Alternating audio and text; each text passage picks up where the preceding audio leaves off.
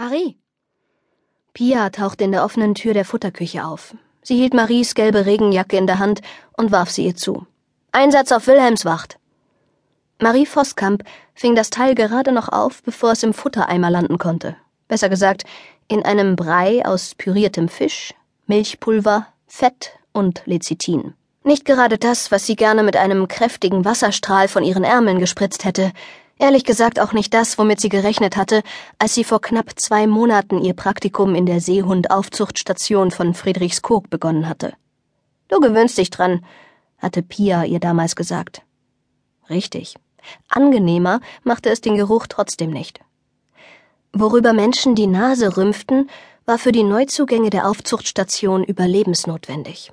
Oft hatten sie die Seehunde und Kegelrobben so geschwächt vorgefunden, dass sie noch nicht einmal mehr fressen konnten. Dann flößten Marie und ihre Kollegen ihnen die Mischung ein. Vor allem die Heuler, von ihren Müttern getrennt und deshalb oft dem Verhungern in freier Wildbahn preisgegeben, legten mit dieser hochkalorischen Mischung innerhalb kürzester Zeit ordentlich zu.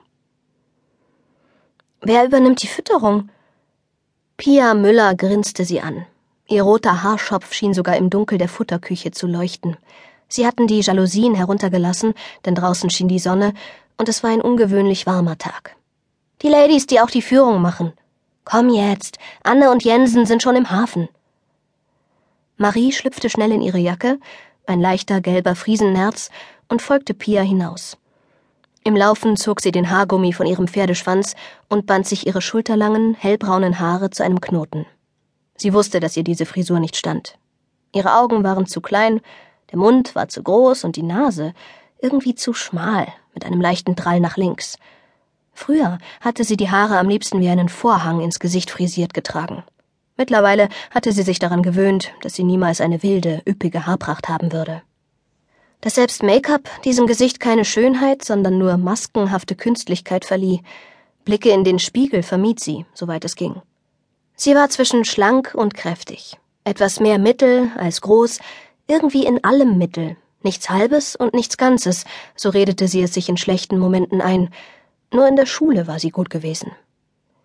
Da Seehunde überwiegend auf anderes als das Aussehen ihres Pflegers achteten, fühlte Marie sich wohl in Friedrichskoog zumindest wohler als in all den alleenartigen, stillen Straßen ihrer Heimatstadt, weiter unten an der Elbmündung.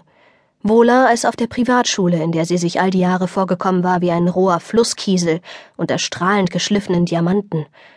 Und sogar wohler als zu Hause, in diesen leeren, fast unbewohnt wirkenden Räumen, aus denen seit der Sache mit ihrem Vater jedes Leben gewichen zu sein schien. Bis der Fremde kam. Sie verbot sich, den Gedanken weiter zu verfolgen. Vielleicht war es ein Segen, dass ihre Mutter nicht mehr allein war. Aber Marie war sich nicht sicher. Die Veränderungen in ihrem Leben waren zu plötzlich und zu krass geschehen. Manchmal kam ihr Friedrichskoog vor wie eine Insel, ein Ort, der ihr Schutz bot und ein Zuhause war, wenn auch nur auf Zeit, aber an dem sie sich zum ersten Mal seit langer Zeit angenommen fühlte. Die Aufzuchtstation selbst war für Besucher gesperrt. Im öffentlichen Bereich befanden sich jedoch mehrere Freibecken mit Unterwasserfenstern, das Dokumentationszentrum und eine kleine Cafeteria. Im Moment wurden die Dauerhaltungstiere gefüttert.